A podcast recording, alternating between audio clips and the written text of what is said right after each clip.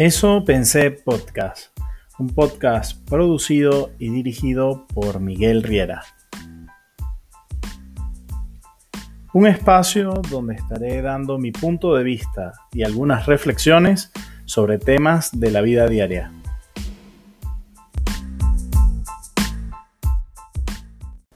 Hola a todos y todas, bienvenidos a este tercer episodio de la segunda temporada de Eso Pensé Podcast. El día de hoy, un día muy especial, me acompaña eh, no solamente mi amiga, mi compañera, mi esposa, sino además una gran profesional con la que vamos a estar tocando un tema en lo particular me parece muy interesante y que no quería tocarlo solo, eh, Paola Rodríguez. Muchas gracias, Miguel. Muchas gracias por, por invitarme. Bienvenida. Este, bueno, vamos a, a, poner un poquito en contexto el por qué estás aquí, de qué vamos a hablar, aparte de ser mi esposa, sí. Eh, pues sabes que, que, no es por eso el hecho de que, te, de que te invité, sino porque siempre te lo he dicho, te admiro mucho en el ámbito profesional. Eh, me pareces una mujer muy, muy fuerte, muy empoderada, muy talentosa. Y hoy vamos a hablar un poquito de eso. No nos vamos a meter en un tema como tal del feminismo, sino de la mujer en el ámbito organizacional. ¿Ok? Eh, ¿Cómo te ves? ¿Cómo fueron tus inicios? ¿Qué estudiaste? Este, ¿Qué background tienes que tú crees que, te, que, que por eso se hizo interesante el invitarte para hablar de este tema?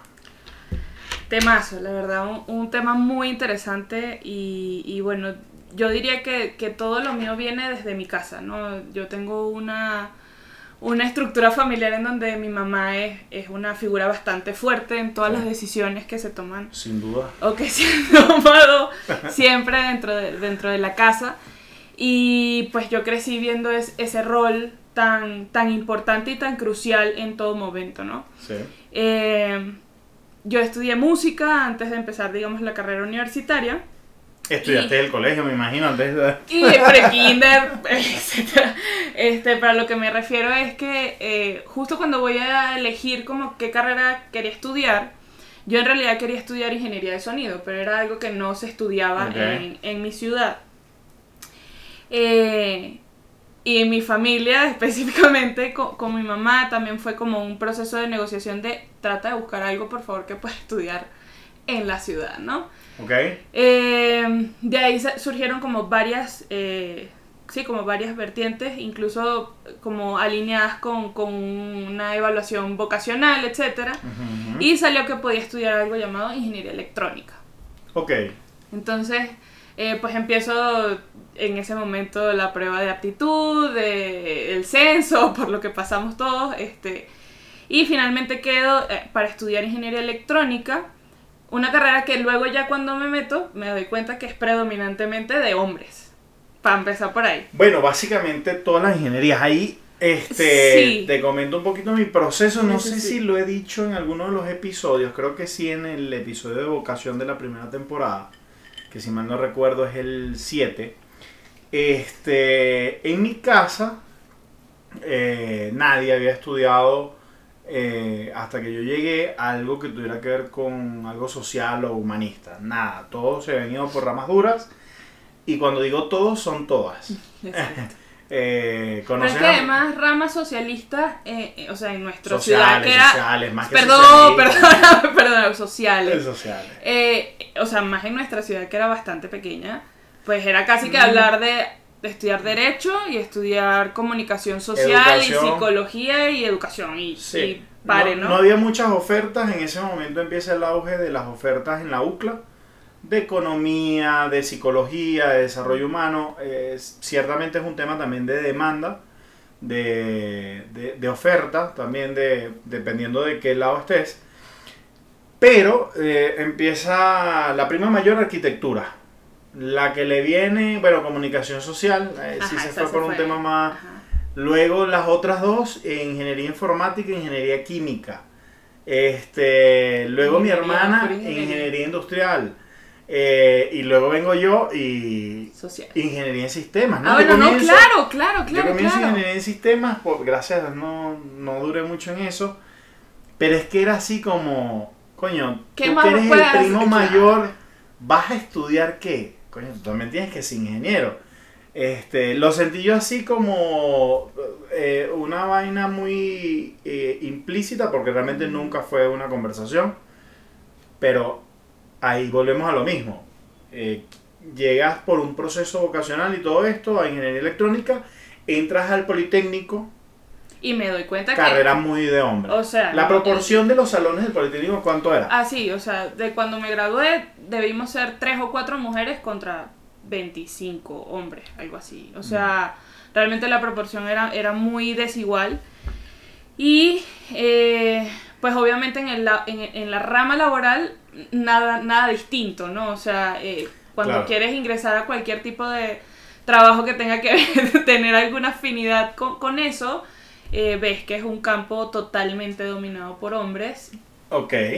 que no está mal, No, porque... que no está mal, pero, pero es la realidad. Lo ¿no? hablábamos en estos días. Si tú mismo estás diciendo que de 5 mujeres o de una promoción de 30 personas, 5 eran mujeres y 25 son hombres. ¿cómo te ibas a encontrar un campo laboral equitativo o, o medio parejo si al final la cantidad de profesionales egresados era Mucho groseramente mucho más hombres que mujeres? Claro. En estos días lo leía y te lo comentaba porque ahí empieza el tema de qué es primero, si el huevo o la gallina. Claro. Estaba un este, director, un CEO, no recuerdo quién, comentando que a él le parecía muy absurdo el hecho de proponer que en las empresas haya un 50 y 50% en cuanto a, a géneros, porque él dice, porque en el campo laboral, es un set- en el campo de estudios egresa. Es un muy- 70-30.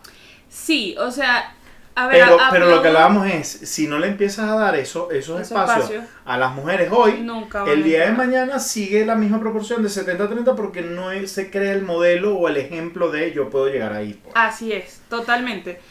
O sea, a ver, yo aplaudo la iniciativa de, de que se quiera eh, tener un, como esa, esa, ese porcentaje igualado en las empresas, pero no es algo que puedes hacer primero de la noche a la mañana porque estamos arrastrando años de historia en donde, o sea, tradicionalmente son campos que siempre fueron ocupados de cierta forma por una figura masculina. Sí. Pero adicional a eso, no es algo que se va a dar naturalmente, porque naturalmente así no sucede en el campo estudiantil y de ahí dale para atrás, ¿no? Este, tienen que haber iniciativas como que forcen un poquito la máquina en ese sentido, porque Claro. si no, eh, o sea, naturalmente no se va O a dar. va, a seguir, va a seguir pasando. porque mismo. demográficamente no está alineada la población para eso, ¿no? De- Bueno, demográficamente sí, en el sentido de que la proporción de eh, hombres y mujeres prácticamente es Sí. igual en el mundo. Bajó en la época de los 60, en la época de los 40, 50, Ujú. por temas de guerra. Ah, que es otro argumento absurdo a mi parecer de los hombres de este bueno, pero ¿por qué las mujeres no ocuparon esos espacios en la guerra? Si quieren igualdad en el ámbito laboral, pues, Ujú. y, y bueno, es así como, marico, ¿cómo va a ser ese el argumento? Pero a lo que voy, hoy sí hay una proporción muy pareja de hombre-mujer en la mayoría de, de- de los continentes, pero en el campo laboral no es así, en el campo de estudio no es así, incluso Sí, en mi casa exacto. lo podemos ver, este, te hablaba de los primos, y, y quiero que me hables un poquito de cómo es tu familia en ese sentido, porque incluso lo desconozco un poco. Sí. Eh, si vemos mi familia materna, para no irme a la paterna, que, que también tiene esos rasgos, en la materna este, tengo dos tíos, uno ingeniero civil, uno arquitecto. Mi tía creo que es graduada de administración. Tengo la, la- la tía mayor, este, creo que no se graduó, no sé si estudió enfermería o algo así, pero. No, no, no la terminó. Mi mamá entró en ingeniería, pero la abandona por, por circunstancias de que mi papá consigue un buen trabajo, vente para acá, deja los estudios, ese, ese cuento que creo que es muy repetitivo en familias venezolanas. Sí, claro. Y mi tío eh, prácticamente concluyó medicina, ahorita es abogado. Mi papá ingeniero informático. Vemos la proporción. Sin duda. Eh, carreras Muy fuertes, clara. ingenieros, arquitectos, la mayoría. pues. Sí. ¿Cómo está esa distribución en tu casa? ¿quiénes son tu inspiración? ¿Por qué estudias ingeniería aparte de un proceso vocacional? ¿Hay, hay algún modelaje? Sí, claro, o sea, totalmente. En mi casa, mi papá estudió análisis en sistema cuando, digamos, antes de que existiera la ingeniería, la ingeniería en Sí, sistemas. el sistema, ¿cómo decir? Y mi mamá estudiaba lo mismo. Eh, Ok. Un super cuento de, de ellos dos. O sea, mi papá básicamente ayudó a mi mamá a estudiar una materia y terminó mi mamá pasándole y mi papá no. Eh, Ah, sí, entonces, o sea, e- esa, esa parte de, digamos, profesionalmente ir orientados hacia los números está muy marcada en mi casa. Ok. Eh, finalmente mi papá también termina estudiando ingeniería en sistema y es un recuerdo súper vívido que tengo de yo estando, no sé, tendría yo nueve o diez años y ver a mi papá llegar del trabajo, de todo el día del trabajo y llegar, sentarse y estudiar con libros de cálculo así hasta las 3 de la mañana en, en el, en- en el comedor de- del departamento donde vivíamos. Y bueno, eso- esas dos fueron como dos, eh, dos puestos como muy fuertes en mi rama numérica, digamos, este, de, de mi, de mi infancia y, y adolescencia. Y luego mi tío, mi tío y mi tía, los dos son ingenieros. Mi tío estudió ingeniería civil, mi tía es ingeniera electricista.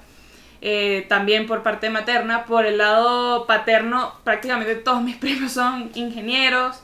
eh, Claro, Fernando. o sea, Fernando, Feli, Javier, Javier. Javier, claro, o claro, sea, claro. una rama muy fuerte. Tengo otras primas que también estudiaron eh, administración. Tengo otra prima que también estudió. eh, sí, o sea, en general la mayoría de mi familia son, son realmente hacia el lado de la ingeniería. Y bueno, de ahí, de ahí vengo y de ahí viene mi amor también hacia la ingeniería. Vamos a salirnos un poquito del estudio y vamos a meternos ya en ámbito laboral. Te preguntaba si tenías algún modelaje o algo así. ¿Por qué? Porque bueno, este, yo sí recuerdo que cuando estaba en ese proceso de ver qué estudiaba y de cambio de carrera y todo eso, pues me gustaban mucho ciertos personajes. Me gustaba la vida de Gandhi, me gustaba la vida de Martin Luther King, me gustaba la vida de, de ciertos activistas este, de los derechos humanos y sociales y ese tipo de luchas.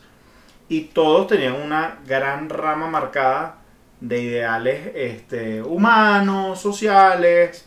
El Papa Juan Pablo II, gran eh, pensador del humanismo, todo esto. Entonces, sí creo que fui influenciado por figuras masculinas ma- que, me hicieron decir, bueno, pero ¿por qué en vez de ser un ingeniero informático como mi papá o, un arquitecto o un ingeniero en sistemas como salí en el censo de la UNEFA, ¿por qué no estudiar algo social? Este, por eso te preguntaba ese modelaje en mujeres. ¿Hay- ¿Recuerdas alguna mujer en el ámbito eh, que hayas leído que, ah, o, o fue algo más de música? ¿Alguien recuerdas que haya dicho, coño, esa persona, esa mujer me inspira? ¿O ya fue después? Sí, yo creo que la, o sea, la parte de, de identificarme con un rol femenino que sea fuerte y que me haya llamado la atención vino, vino después de mi casa, o sea, totalmente fue mi mamá y mi papá, o sea, esos fueron como mis dos este, pilares. También recuerdo muy claramente que mi mamá hubo una época donde trabajó en como en una contratista que hacía eh, cotizaciones y así para trabajos diferentes de, de la rama de construcción con mi tía. Y a mí me parecía fascinante. O sea, a mí me, me encantaba ver a mi mamá como en ese, en ese mundo de voy a la oficina, atiendo llamadas, cotizo, eh, en, en ese, Claro. como en ese rol, ¿no? Y mi papá también en algún momento me llevaba como a su oficina, me llevó un par de veces a su oficina y es, o sea, era, para mí era, o sea, estoy como un superhéroe, ¿me entiendes? Claro, claro. O sea, Pero, este señor pero- manda aquí a Claro. todo el mundo, yo quiero ser como él cuando sea grande, ¿me entiendes? Sí, sin duda, sin duda, aunque nombres lo de Carmen y todo eso, sin duda tu modelaje fue más eh, tu papá, pues, Sí. en, ese- en el ámbito laboral. Sí, sí, sí.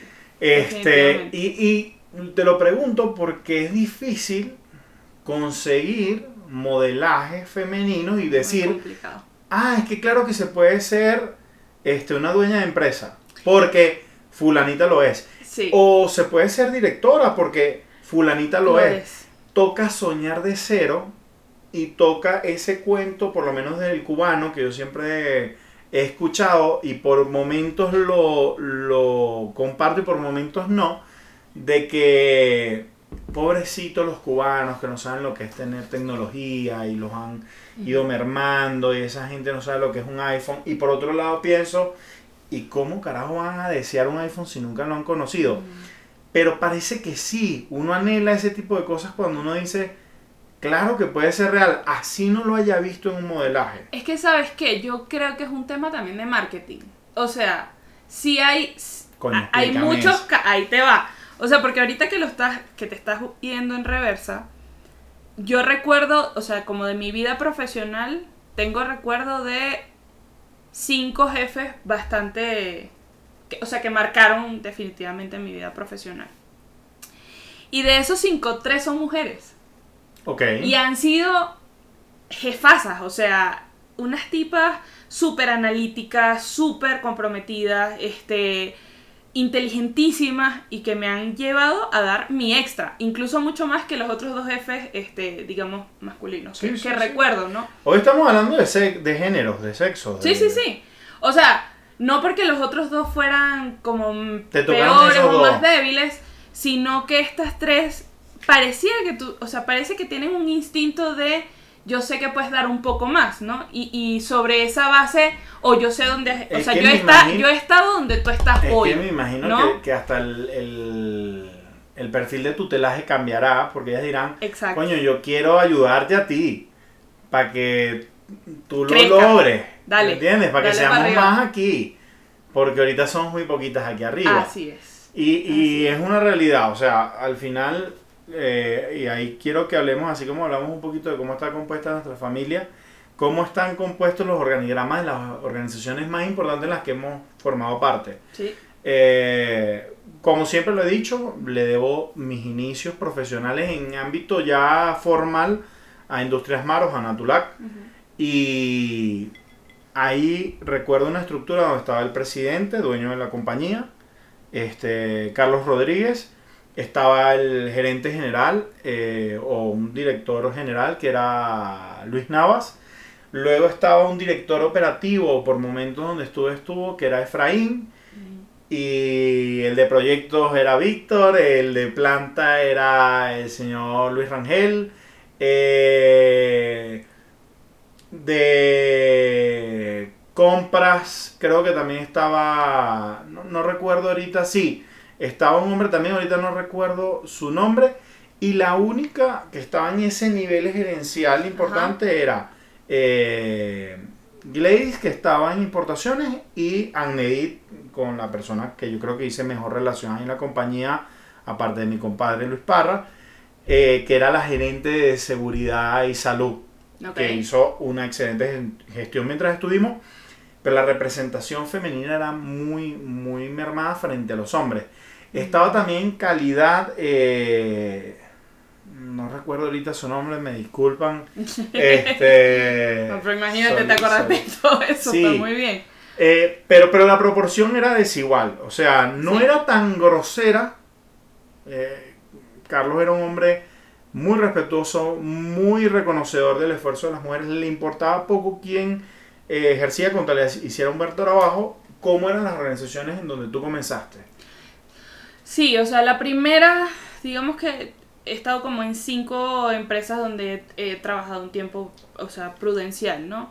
Ok. En la primera donde estuve, que estaba yo súper recién graduada, eh, nos dieron como una, una oportunidad de entrar a una gerencia de, yo estaba en gerencia de, del departamento de mantenimiento electromecánico, Recién graduada. recién graduada, Ah, recién graduada y de una vez gerencia, pero bueno, son de esas empresas que tú después dices, ahora entiendo todo. Bueno, Claro, pero para el currículum es importante. no, súper bien, no, pa- para mí excelente. Pero era un equipo de 10 hombres que yo comandaba, o sea, como, Ajá. como gerente de ese departamento. Eh, luego por encima de mí estaba como un director general, hombre, y tenía como una dirección staff, este, que era una chica, ¿no? Pero yo le reportaba directamente a- al director general. Esa era como, fue como mi primera experiencia. Luego entró a P&G, eh, que en P&G las estructuras son mucho más grandes. Y más, Claro. O sea, son como una telaraña, ¿no? Allí, Me disculpan si se escuchó el, el tronido, pero...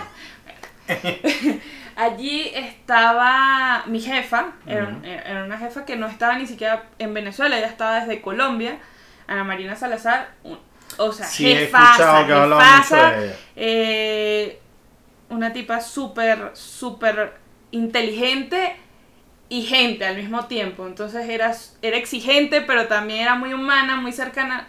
Tipas.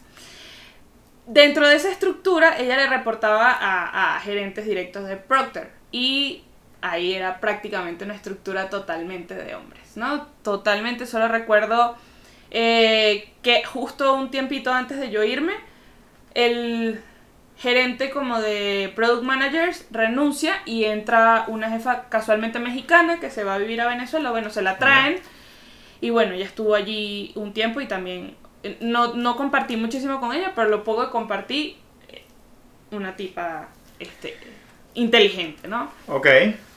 Luego de allí eh, paso a la empresa de una amiga como gerente general. ella era prácticamente la dueña y, directora general con su mamá y con su papá. Eh, también una experiencia donde veía mucho la mano de la mujer como metida en detalles, metida en, asuntos que normalmente un hombre no se mete tanto, ¿no? Eh, y finalmente, bueno, llegó acá a México, entró en una empresa totalmente de hombres, eh, solo había como un rol de mujer muy fuerte en algún, en algún punto de, la estructura financiera, pero de resto era puro hombre, ¿no? El director, el dueño, eh, sí, de ahí para abajo, almacén, gerentes, todo era prácticamente... Sí, la proporción era bastante... De 8 a 1, 8 a 2. Me, faltaron dos personas importantes de Industrias Maros, estaba Gustavo Ledesma en informática y, Mirna Marín termina siendo mi jefa, mi gerente de recursos humanos, aunque cuando entré estaba primero un, un gerente y al ratico estuvo otro también hombre, y ya después llegó Mirna de verdad con, con cambios y una gestión muy, muy interesante. Yo la conocí a ella cuando estaba todavía en Inalcón en, en Carora y luego tuve la dicha de que fuera mi jefa también en, Qué fino. ahí en Cabudare. Este, hablábamos de, de, una empresa donde estuvimos juntos. Sí. Me gustaría quedarnos ahí un rato. Sí, sí, sí. Eh, no vamos, bueno, ni a la mitad del episodio y me gustaría quedarnos ahí un rato porque eh, bueno, esa empresa prácticamente nos abrió las puertas a nosotros aquí en México. Sin duda. Sabemos de la leyenda o el mito de que Venezuela es un país machista. Y yo siempre he dicho que Venezuela, si bien es un país machista, claro que sí, es un país machista dado mucho por la crianza de la mamá. Claro. Y has visto que yo he tenido esas conversaciones de frente con, mi mamá, y mi mamá lo reconoce así. Sí, o sea, sí la cultura machista que hay en Venezuela es porque el matriarcado así lo ha permitido y así lo ha... Eh, Determinado, sí, lo ha permitido. Sí, lo ha ido de generación en generación este, implementando. llegamos a México y, y, por eso te digo, nos damos cuenta que lo que nosotros creíamos que era machismo en cultura venezolana, aquí está mucho más marcado y está marcado sí por un patriarcado. Aquí la mujer no tiene un rol tan fuerte, no es la matriarca de la casa. Totalmente. O por lo menos yo no lo he visto así como lo era en Venezuela. O sea, la mamá... ¿Cómo, lo has visto sí, la mamá tiene un rol de unión familiar muy fuerte. Pero de ahí a que le des como un protagonismo en las decisiones fuertes de la casa, en los procesos de relaciones corporativas, de meterla o inmiscuirlas en procesos de eh, ir a reuniones, tener schedules, o sea, ese tipo de cosas, no entra mucho el rol de la mujer. Eh, yo entro a esa empresa en agosto del 2016, entro como compradora junior, este, un puesto pues, que venía desempeñando ya en Venezuela. La parte de compra siempre me ha gustado mucho, creo que también porque he visto mucho a mi mamá en ese rol desde toda la vida. Sí, es una gran este, compradora, aunque no sea organizacional. No, es, es o sea, tiene unas mentes para las compras y, y, la vena de estar, o sea, un negocio, un, un, comprador tiene que saber negociar. Sí, sí, y yo recuerdo a mi mamá clarito negociando. Y de buscar precios, o sea... No, o sea, pero además de ver oportunidad, ¿no? De decir, no solamente me voy con este precio, sino que comparo precios, veo precio-calidad, o sea, todo ese tema No me mi había mamá, fijado, pero mi sí, mamá claro. lo trae muy afinado, pero Sí, de, sí. de toda la vida, o sea, de, de- desde siempre, ¿no? Y lo sigue teniendo. y lo sigue teniendo, por supuesto. Y es algo que yo admiro y que por supuesto yo también he copiado este, inconscientemente. ¿no? Claro, claro. Eh, en mi mundo laboral, a pesar de que estoy ingeniera electrónica, tres de mis cinco puestos más importantes han sido sobre compras, ¿no? Irme sobre la parte de, de compras. Y eh, pues llego a esta empresa como compradora junior y poco a poco empieza, em- o sea, empiezo como a meterme dentro de la organización y a tratar de ir buscando como para dónde puedo crecer, ¿no? Hacia dónde puedo subir. Por supuesto. Eh, lo primero hacia donde subo es la gerencia de compras. Ya no soy una compradora junior que tengo que reportar hasta el lápiz que estoy comprando, sino que ya tengo cierto budget, tengo ciertas decisiones que puedo tomar. Hablando claro, te ganas rápidamente la confianza del director general de la compañía, además socio, y, y- y el proceso entre ustedes dos empieza a generar mucha empatía, porque recuerdo mucho que incluso él comparaba el, el IPN, o el. Instituto Politécnico Nacional, Con el poli. con el Politécnico, y, y- y pensaban de una manera muy similar, Sí, o porque sea, ahí también trabajé y ahorita lo... Definitivamente, o sea, ese es uno de los jefes con los que he tenido como mayor empatía en la forma de, de llevar las cosas y también en la visión, ¿no? Que tienes del negocio. Y yo eso es algo que le agradezco a él, o sea, eternamente, ¿no? Porque Claro. no es lo mismo ser un gerente que toma decisiones bajo las alas de alguien más que si sale bien se lleva la gloria, pero si sale mal también se lleva el chasco. Sí, sí, sí. A que te Esas diga- estructuras departamentales donde es, este, sí, participen, ayúdenme, pero el, el que presenta los resultados y presenta todo. es- No, y el que toma la decisión a fin de cuentas, tú dame la- el abanico, yo te tomo la Sí, decisión, sí, ¿no? sí, sí. Este, Aquí era una Co- estructura aquí muy, no. muy compacta de... aquí no, aquí sí, al principio era tú repórtame todo, o sea, repórtame todo lo que vas a hacer, Sí, vas a respirar, dímelo. Eh, pero poco a poco fue abriéndome el compás de eh, esta decisión puedes tomarla tú, tú tienes como el background o, la, o incluso el conocimiento mejor que lo que lo puedo tener yo, entonces lo que tú me digas, pues, go ahead. Sí, Y este, pues ese proceso fue permeando a que me fueran dando ciertas responsabilidades que existían tácitamente, que las llevaba cierta, cierta parte del personal, pero que no estaban eh, cercadas a un, a un solo responsable, ¿no? claro. Me ibas a decir.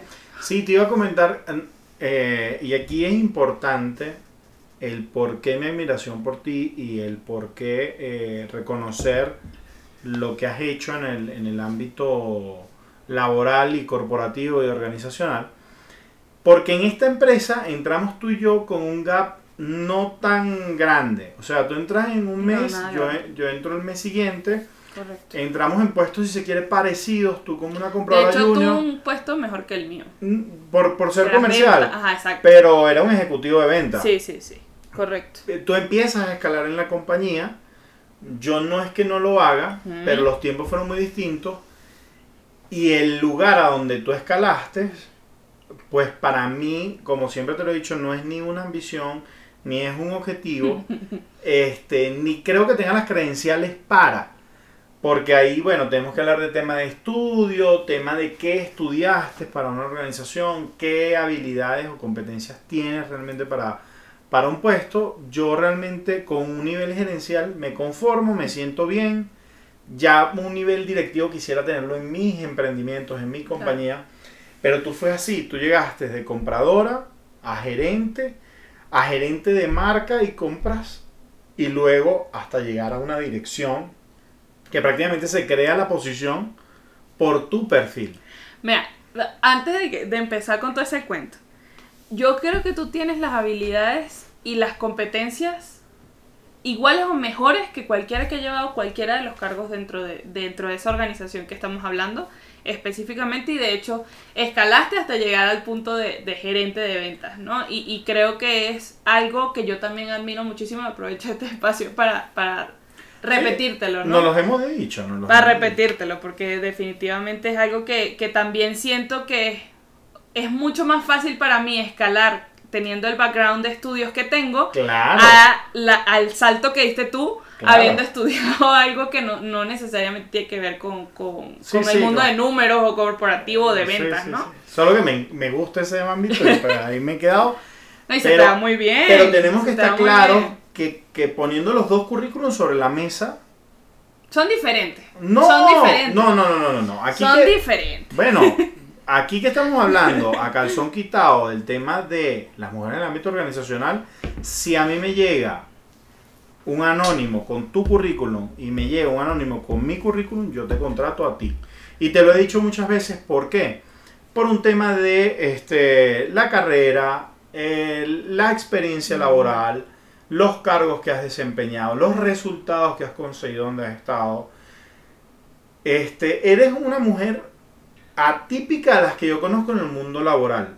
Por eso estás hoy de invitada para Claro, este claro. tema. Claro, Y dime tú cuántas conoces que tú digas, esta Sí se compara conmigo, pero, pero, vamos Sí a, pero vamos a hablar. Eso te digo. O sea, en proporción no son muchas. Coño, Claro. ¿qué es lo que tienes pasa toda que la razón. tienes la razón.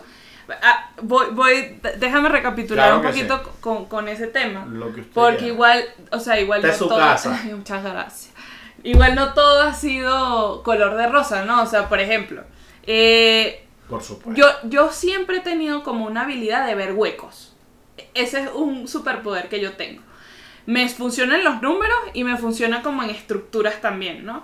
Eh, ver dónde se está cayendo el proceso y decir, ahí hay que poner, ahí hay que poner Sí. el ojo, ¿no? Ahí hay que poner la, la atención.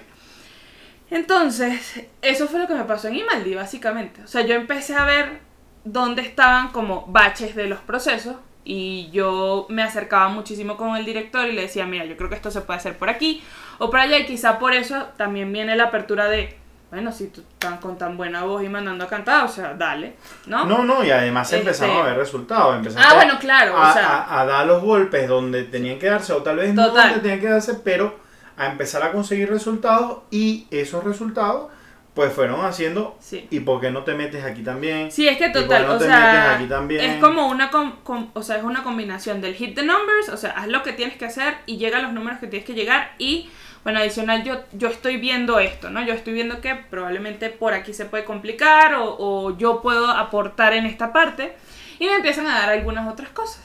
Dentro de las cosas que me dan es, eh, empiezo a ser product manager de varias marcas. Entre ellas Seagate, que es una marca de- de discos duros. Correcto.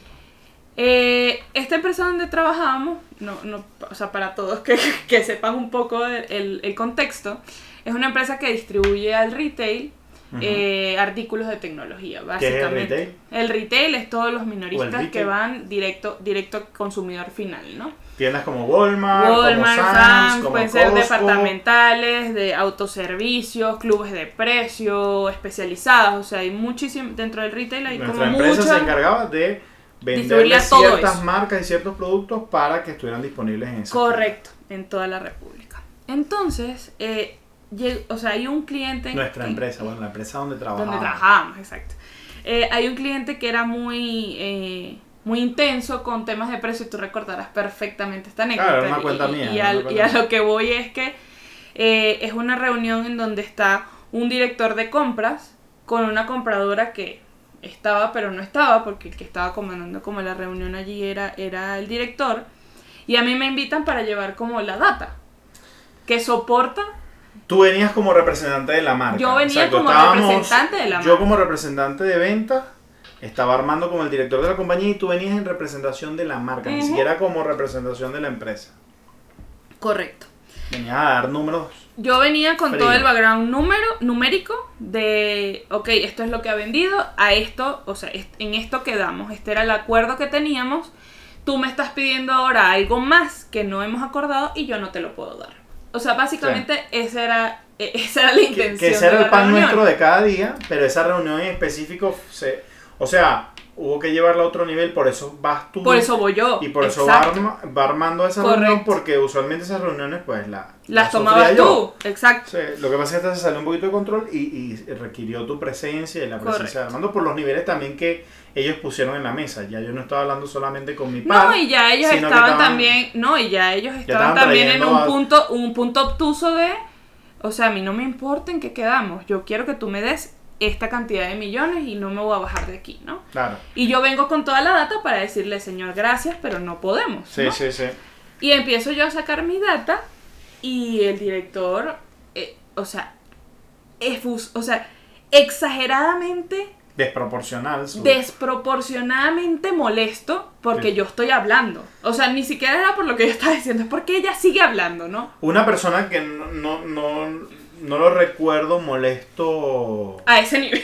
No, ¿no? Más bien era sarcástico, irónico, pero no. No, no, no, pero en este momento está, este señor está totalmente descolocado de la situación y llega un punto, yo duraría en esa reunión ocho minutos máximo. Máximo. Y llega un momento en que el señor dice, si esta señorita, señalándome a mí, ¿verdad? Si esta señorita no se va de la reunión, esta reunión se acaba. Sí, lo recuerdo. Para mí eso fue, o sea, es primera vez, para empezar, primera vez en mi vida que a mí me votan de una reunión, o sea, eso no me había pasado jamás, ¿no? Sí. Y claro, yo empiezo como, eh, bueno, sí, yo recojo. Y, y el director de nuestra empresa en ese momento y Miguel como, no, pero tampoco te pongas así, diciéndole al otro director, No, sí, sí, no, sí. no, no, si no, no, queda- sí, si ella se queda esto se acaba. Sí. No, por supuesto, yo pues guardo mi computadora, guardo mis cosas, bueno, muchas gracias, permiso, buenas tardes, me fui. Fue ¿no? complicado. Yo, yo ahí puedo decir que no recuerdo una reunión que se haya tornado a eso. Y sí creo que hubo un tema de este, quién es ella y por qué ella me tiene que decir. Y ella en el ámbito de mujer, porque Claro, ella está claro, aquí. claro, claro, claro, sin eh, duda. Y es tanto que es, que es ámbito de mujer, o sea, es tanto que su problema era que fuera una mujer, Sí creo que a fue. los... No, no, no, te, Ah, o sea, te voy a Un argumento de por qué. Un argumento adicional, que la compradora, que era de su equipo, que estaba ahí en esa misma reunión, como a las dos horas me escribe y me dice, qué bueno que le cantaste las suyas a este señor en su cara, porque de verdad a nosotros no nos deja ni hablar, ¿no? Entonces es como tú dices, sí, no recordaba este, ese- este señor puede liderar un equipo que era de tantas mujeres, porque en esa organización Sí. específicamente las Sí. compradoras eran prácticamente todas mujeres Claro. y no las deja hablar, ni las escuchas, ni sabes, o sea, ese señor, yo estoy prácticamente seguro que ese señor llegó a esa reunión sin saber que se había negociado anteriormente. No le deben haber dicho, o él se lo dijeron y él no quiso sí lo poner sabía, pero bueno. atención. A eso se fue el tema. Este fue muy incómoda la situación porque pues nosotros tuvimos que seguir con la, con la reunión. Pero sí se ven ese tipo de gestos que es así como, oye, si me hubiese tocado a mí o el enfrentamiento hubiese sido conmigo, me votas o hubieses votado a nuestro director. No lo creo. No lo creo. Entonces eh, fue No así como, epa, fue un puntico así como de, aquí mando yo, o aquí Exacto. mandamos nosotros. Exacto. Y ahí me, doy el permiso de, de llevarme la conversación a... Adelante. Hoy día vemos, sí, muchas mujeres teniendo éxito en el mundo organizacional. Cada vez más mujeres, cada vez más este, leyes o normas, incluso internas de las organizaciones, más consecuentes con por lo menos un embarazo, que lo hablábamos ahorita, en algunas organizaciones, sobre todo las que se preocupan por el, el ambiente laboral o el clima del- de la organización. Pero tampoco es una mentira que aunque se estén dando esas oportunidades, a veces es este, con, la, con la desdicha de tú y yo podemos ser pares, directores los dos, de áreas muy parecidas, pero bueno, tú vas a llegar a dirección, pero con un poquito menos, ¿me entiendes? 10% Sola- menos, 15% No menos. solamente, o de sea, salario. ojalá fuera nada más un tema de salario. Claro, a, a eso voy. O pero sea, se va con ¿por qué no terminan de ser pares totalmente? Yo siento que aquí, o sea, yo siento que depende mucho de la estructura. O sea, Por supuesto, de la organización. hay- hay- hay estructuras que tienen como la facilidad de ver el rol tan importante que cumplen las mujeres y darle la cabida y el espacio para que tomen sus decisiones, para que tengan como su, su ámbito de jugada dentro de, la, dentro de la organización y aprovechar esos talentos que muchas veces no es que sean mejores o peores que el de los hombres, pero honestamente las mujeres tienen una parte eh, analítica y de detalle que pocas veces la tiene el hombre, ¿no? El hombre Sí. tiene otras fortalezas, ¿no? El hombre a lo mejor eh, la, la, mujer, en lo que es la mujer práctica, rápida, toma decisiones sobre, ¿Sabes sobre que la marcha. Que no hayamos traído algunos datos fríos, pero sin duda en las organizaciones donde, o los equipos donde yo he estado liderado por mujeres, el orden, el, cumplimiento de proceso y todo eso son mucho más... Sí. Eh, sí, se ve, se ve, sí hay diferencias, sí hay. No, o sea, y el hombre, por ejemplo, también tiene, tiene una parte de, de tomarse el tiempo para analizar la decisión, masticarla, remasticarla y estar como totalmente seguro de decir... Hay veces en las que eso es, es, de muchísima utilidad y de muchísimo valor y hay veces en las que no te produce ningún resultado diferente. O sea, simplemente te hubieses ahorrado más dinero tomando una decisión rápida okay. este, que dilatándola hasta tener el 200% de la data, ¿no?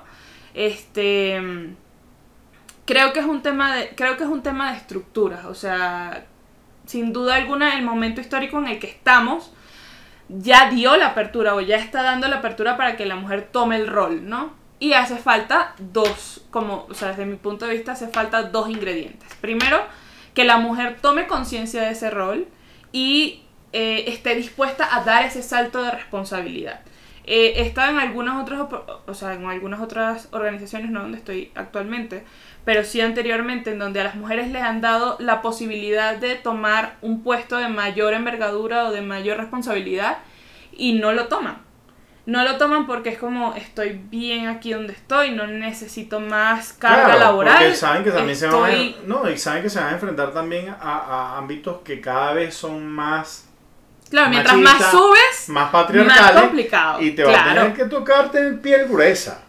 Sí, Pero pero, si no si lo no estás haces- dispuesta a hacerlo, nunca nadie va a poder ocupar. O sea, Sí, yo, lo puerta siento al, al de atrás, atrás de ti, exacto. claro. Yo, yo lo siento como esa responsabilidad un poquito histórica de, de decir, si te dan la apertura es porque ya alguien vio que en ti hay X, A, B, C, de, eh, combinación de aptitudes, cualidades, este, en fin, que te hacen apta para ese puesto.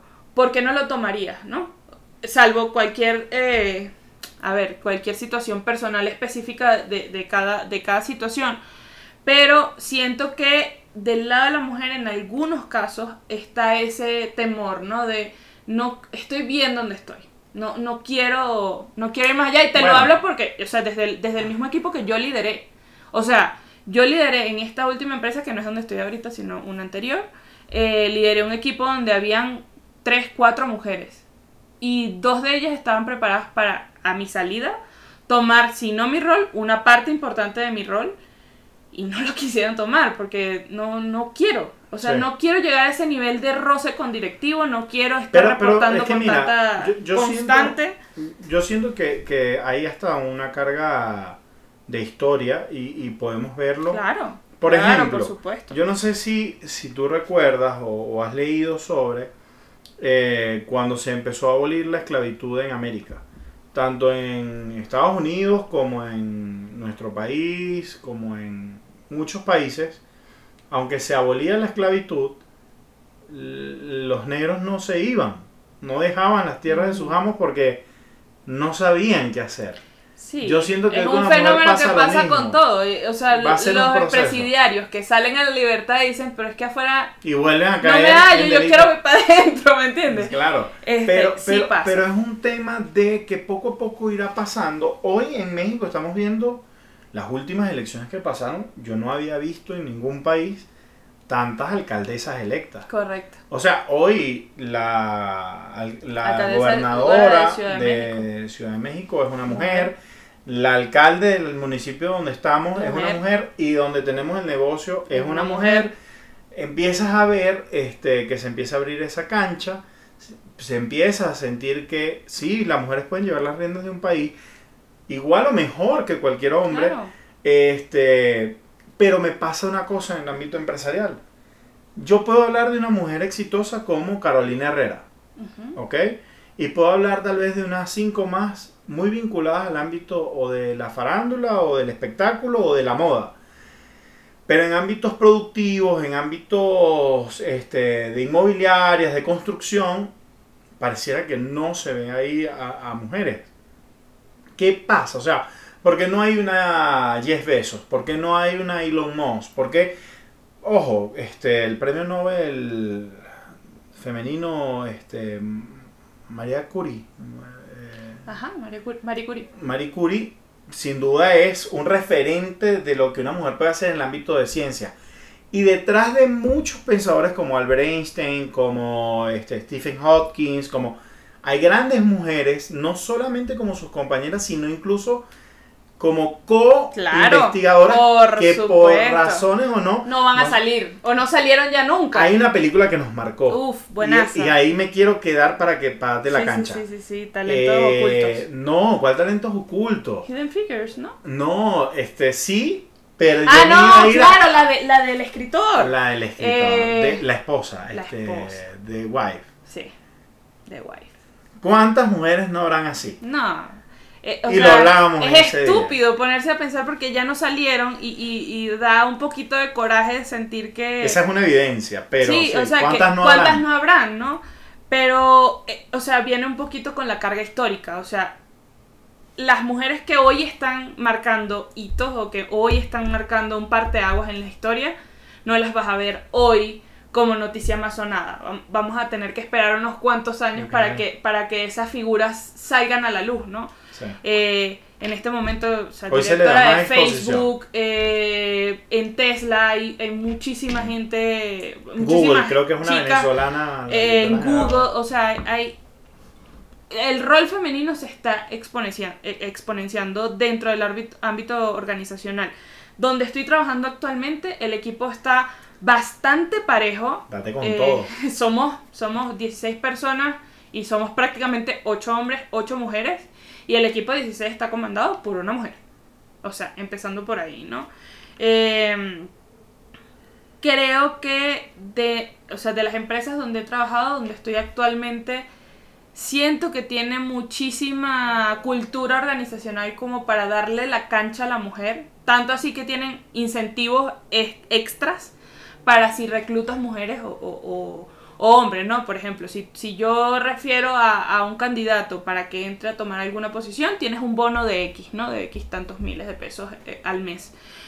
Pero si ese candidato es mujer, entonces es eso por dos, ¿no? Este, y, y ese tipo de iniciativas, a, a eso me refería un poquito con forzar la máquina, con Por que no va a ser algo eh, natural, ni que va a caer del cielo, sino que vas a tener que ten- tomar este tipo de iniciativas en donde, por supuesto, este, crees un poquito más eh, intencionalmente el busca talentos mujeres porque tienen algo Tiene una extra, ¿no? recompensa para ti también. Exacto, además, ¿no? Digamos que de entrada va a ser eso, pero en lo que vayas viendo Ya el la de numbers, el algo. ver cómo, cómo se La desenvuelve. organización donde estás hoy se mueve por números. No es así que va a decir eso porque quieren ser políticamente correctos. Para porque nada. para eso hubiesen hecho otras medidas tal vez en sus almacenes y cosas así.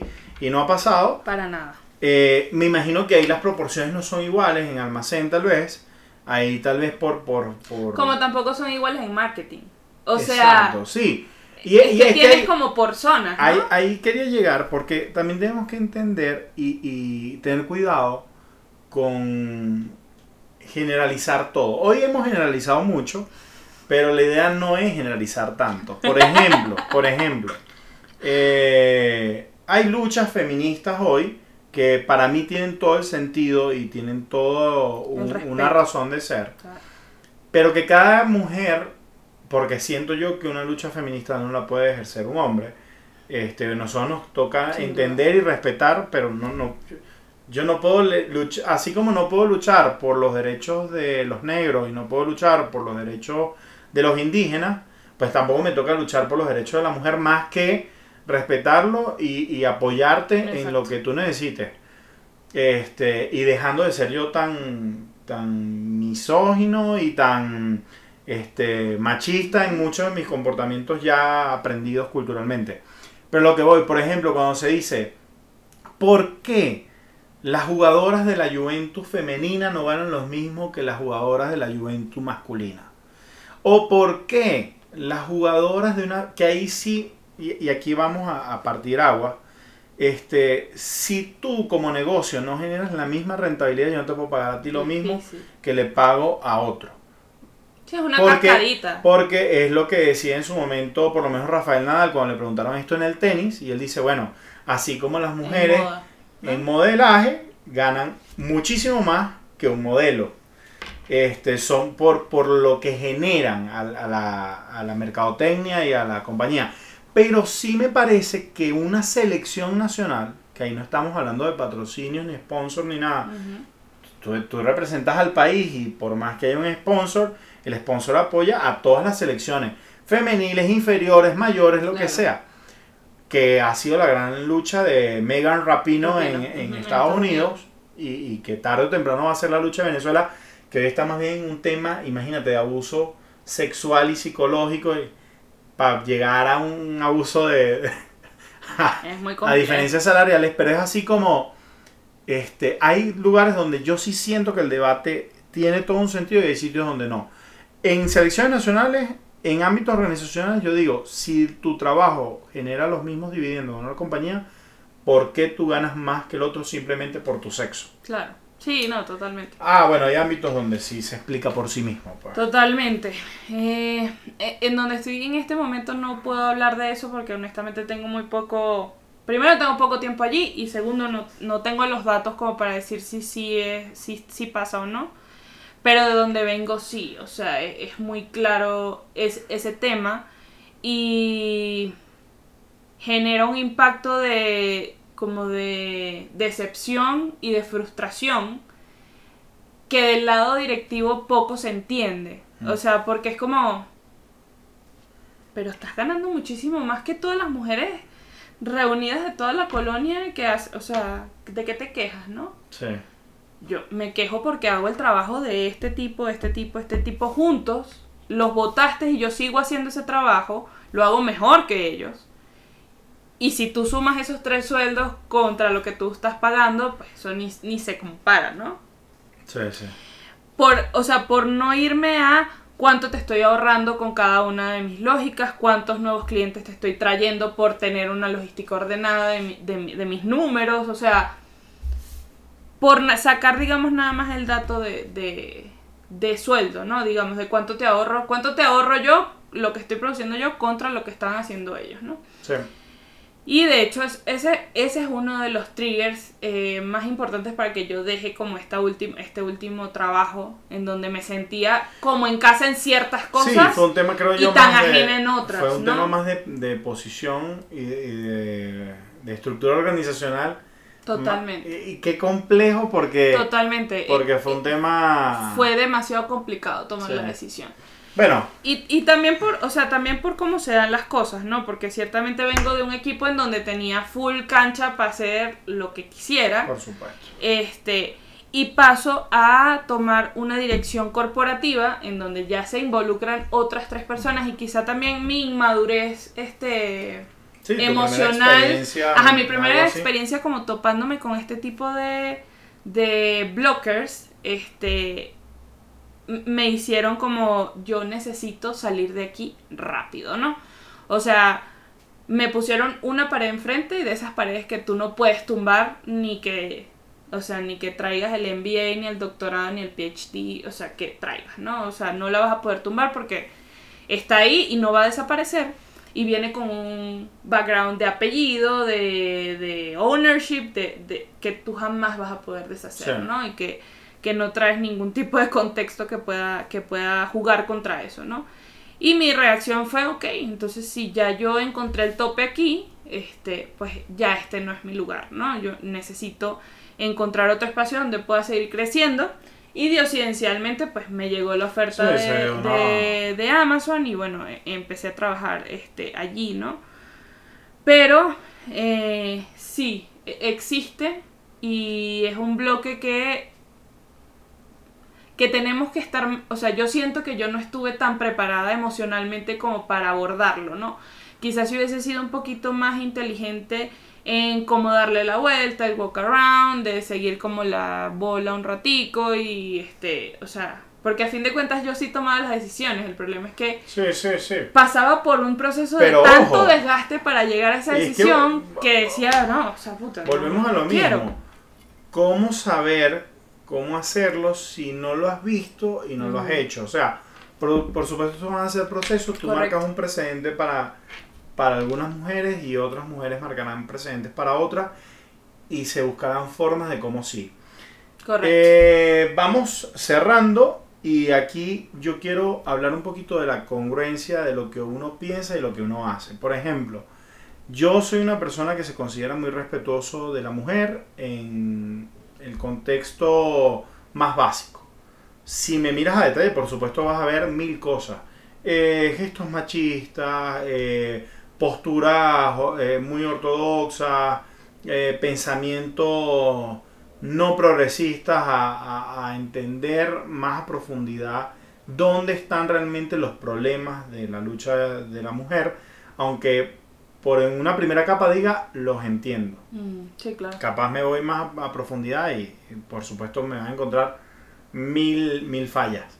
Pero me da mucha risa darme cuenta ahorita que estoy hablando contigo y pensar que yo que estoy reclutando eh, ahorita un cocinero para, para nuestro restaurante, digo, estoy buscando un perfil masculino. Claro. ¿Por qué? Porque siento que es el que aguanta más la, el horario, va a ser el que va a rendir más. Y no sé si fue la semana pasada o hace dos semanas dijimos, ¿y por qué no le damos la oportunidad a una mujer que lo más seguro va a ser más responsable? Sí, estereotipando, por supuesto, a los géneros, pero pensando en por qué tengo que segmentar la vacante a un hombre. Yo realmente nunca puse que se busca hombre, pero el perfil que estoy buscando inconscientemente había sido masculino. Claro. Hoy estoy abierto Sí, claro. a lo que llegue. Pero pasan ese tipo de cosas. Y mi pregunta, para cerrar prácticamente, sería, ¿dónde está parada Paola y qué hace Paola por la lucha de las mujeres hoy día? Yo, o sea, mi, mi forma de abordar este tema es Enmarcándolo muy... en un ámbito laboral. Sí, no, no, que creo que por es lo que supuesto, estamos sin duda, sin duda. Desde mi casa yo traigo como una, una formación en donde si tú, o sea, a mí me dijeron siempre, si tú crees que lo puedes lograr, lo puedes hacer. O sea, las barreras, a pesar de que existen, porque sí existen, y ya en la vida real me doy cuenta que sí existen, traigo un chip de casa que, que de verdad siento que me, que me hace hacer ese push contra, contra cualquier tipo de situación, de decir, yo quiero ir hacia allá. Y, y me, me enfoco y trato como que de dirigir toda la artillería pesada hacia donde quiero ir, ¿no? Desde pequeña, o sea, así de, quiero dirigir una orquesta, dirigir una orquesta. Quiero ser la primera chelista de, la, de, la fila, fui la primera chelista de la fila. Luego quiero graduarme del Politécnico de, Ingeniería Electrónica, me gradué. Quiero tomarme un año sabático de hacer pura música, me la tomé. Este, quiero ser gerente de un departamento, fui gerente. Quiero ser directora, fui director. Quiero ser accionista, fui accionista. Quiero entrar en Amazon, entré.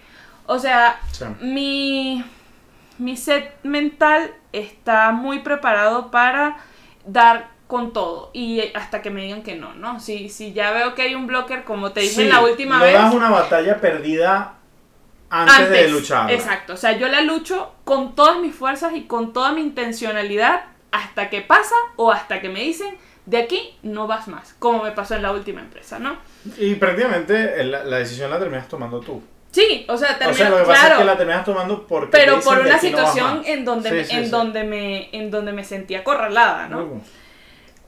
Pero también estoy parada y consciente que hay dos componentes muy importantes que era justo lo que te quería decir hace, hace como 20 minutos, pero se, se nos fue el tema, ¿no? A mí se me fue. Y es que adem- además de la carga eh, histórica que trae el abrir brechas y poner a una mujer en donde normalmente ves un hombre, aparte de eso, creo que también está el tema de enfrentarnos con leyes, eh, políticas, culturas organizacionales que todavía no hacen un buen empalme entre la vida familiar que pueda tener una mujer y la vida corporativa o de eh, aspiración profesional que pueda tener. Y ese divorcio entre esas dos ramas ocasiona que muchas mujeres ni siquiera quieran dar el salto, sino que se quedan aquí y dicen, a ver, tengo tantos años, eh, yo quiero tener una familia, quiero Sí. eh, tener un bebé, eso amerita que me tengo que retirar un año, más la lactancia, más etcétera, etcétera, etcétera, etcétera. No quiero dejar a mi bebé en una guardería. O sea, hay una serie de componentes que hacen que este valle sea irreal Sí, que quererlo pegar todavía. Se porque no hay.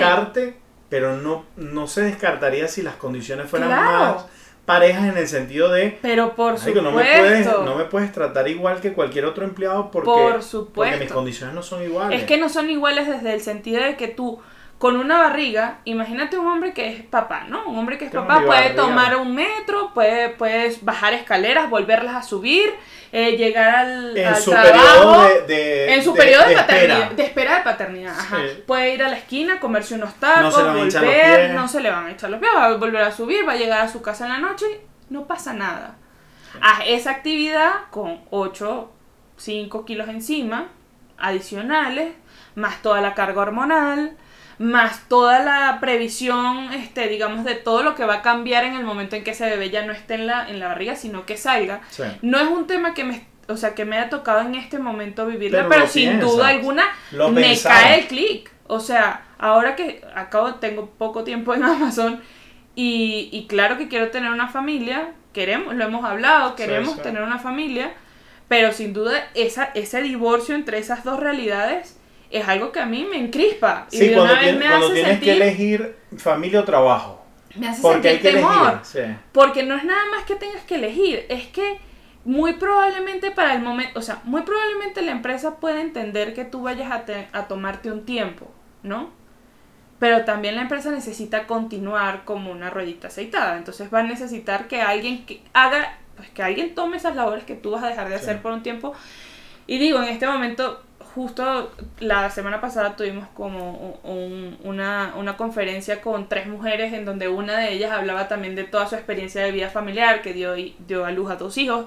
Se tuvo que mudar, ella estaba en Italia, se mudó a Estados Unidos porque la empresa requirió que así fuera. Se trajo a sus dos hijos que no hablaban inglés. O sea, es todo como, o sea, es toda una logística, ¿no? Alrededor de eh, vida profesional y vida familiar y cómo hacer que esas dos empalmen. Ahí está el gran reto de, de, este, de este momento, ¿no? Ahí, está el reto para las mujeres de encontrar la forma de step up, o sea, de hablar y de tomar esos espacios y apropiarlos eh, en los momentos en que nos den las oportunidades, pero también de todas las organizaciones de crear conciencias y me- mecanismos mucho más eficientes para que ese divorcio ya no exista y pueda haber como una, una armonía entre ambas vidas. Pues bueno, Pau, eh, me gustaría que esto fuera eterno. Eh, toca cerrar ya este episodio. Sí. Eh, te agradezco muchísimo que me hayas acompañado. Gracias a ti, Miguel. Más allá de que Me acompañes todos los días. Eh, esta es una visión de, de lo que puede hacer una mujer en el ámbito organizacional.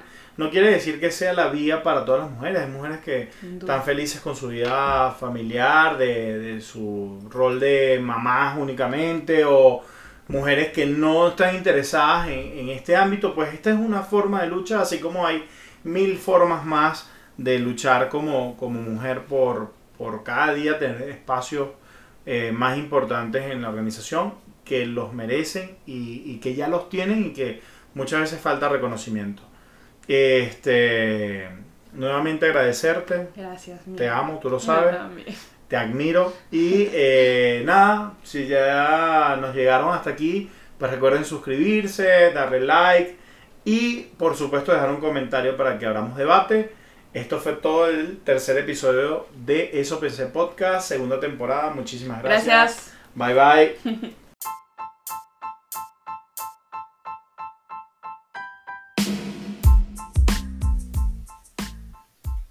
Eso Pensé Podcast, un podcast producido y dirigido por Miguel Riera. Un espacio donde estaré dando mi punto de vista y algunas reflexiones sobre temas de la vida diaria.